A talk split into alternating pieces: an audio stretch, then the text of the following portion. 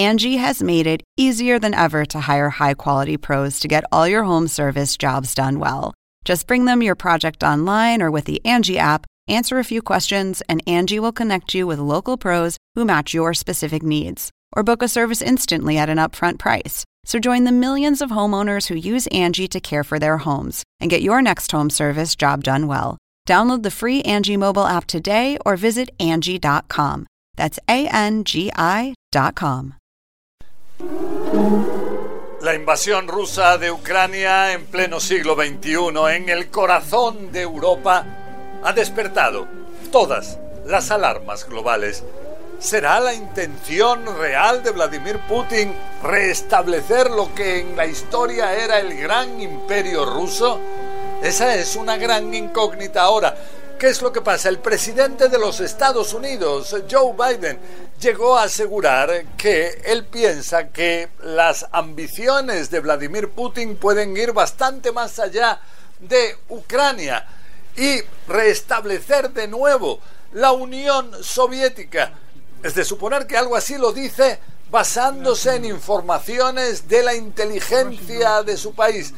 ¿Es algo real, algo así? Lo que quiere de alguna manera Putin es un rediseño de las fronteras europeas y en ese rediseño de las fronteras europeas lograr un reacomodo geopolítico de la misma Europa para favorecer los intereses expansionistas de Rusia. Intentaremos aclararlo en este podcast. Saludos. Les habla José Levi en un nuevo podcast de CNN, Desafíos Globales.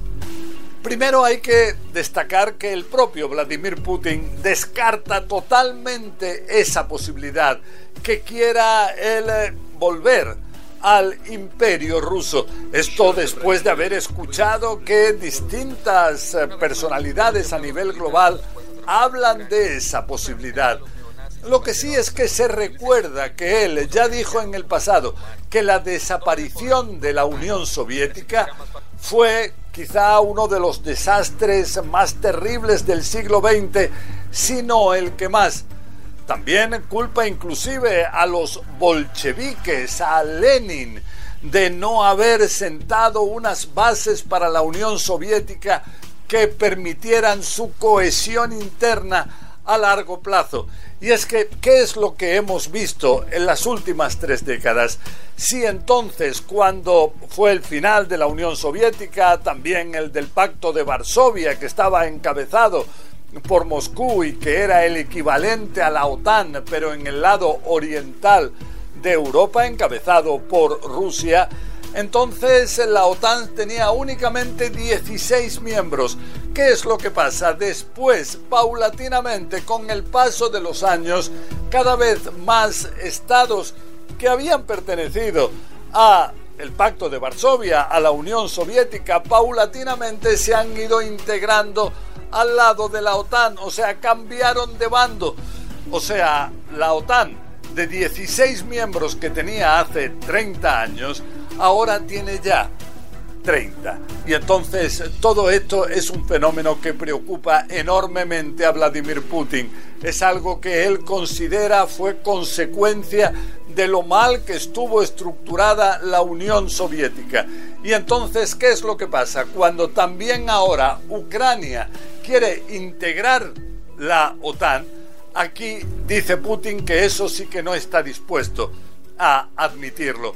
Vemos también eh, que cuenta con el apoyo de una parte importante del pueblo ruso, según una encuesta con CNN. Parte de ella resulta que el 50% de la población rusa, el 50%, está a favor de una intervención militar en el interior de Ucrania para impedir que Ucrania pueda también integrarse a la OTAN se considera que algo así puede significar un desafío para la seguridad rusa muy significativo porque misiles de la OTAN teóricamente pudieran llegar a estar en este territorio que está muy cercano a Moscú, en general al corazón mismo de Rusia.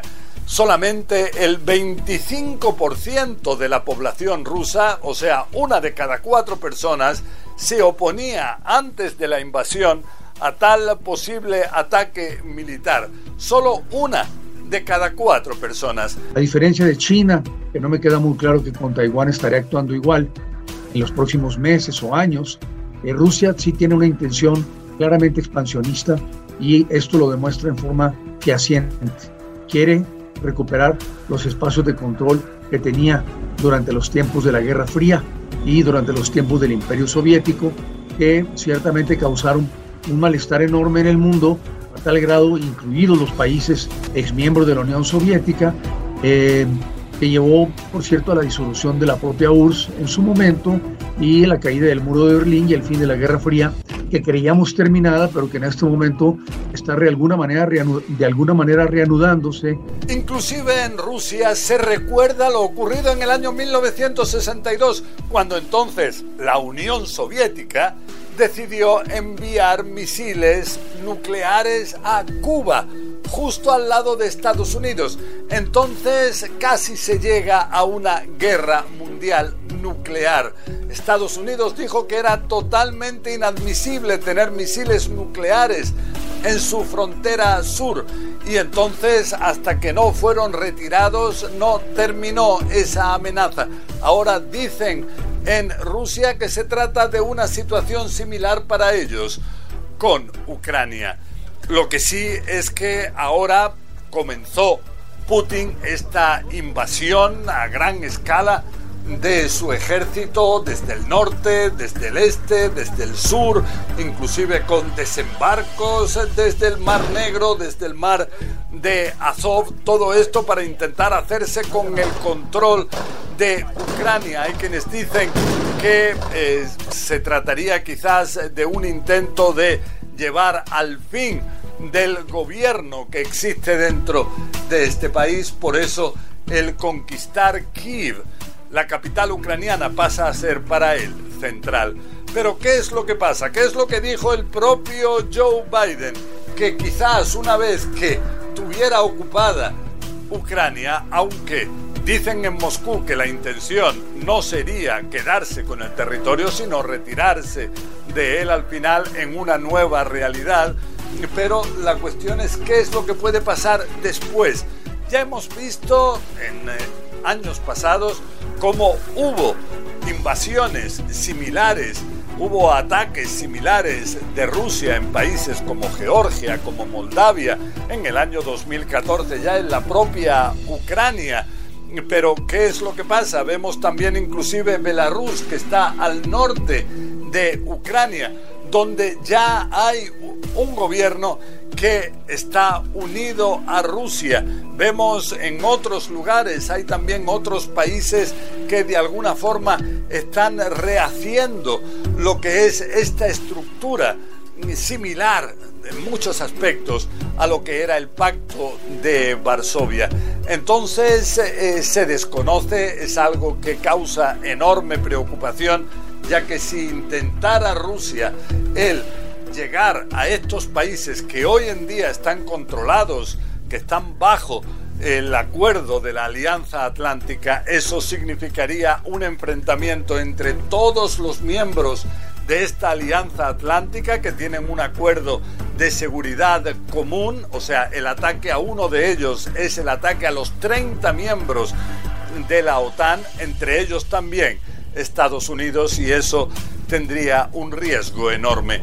Junto a esto existe una propuesta, sobre todo del eh, presidente francés Emmanuel Macron, de llegar a una nueva estructura, una nueva arquitectura de seguridad en Europa que impida que haya algún Estado dentro de Europa, tampoco Rusia, que se pueda sentir amenazado.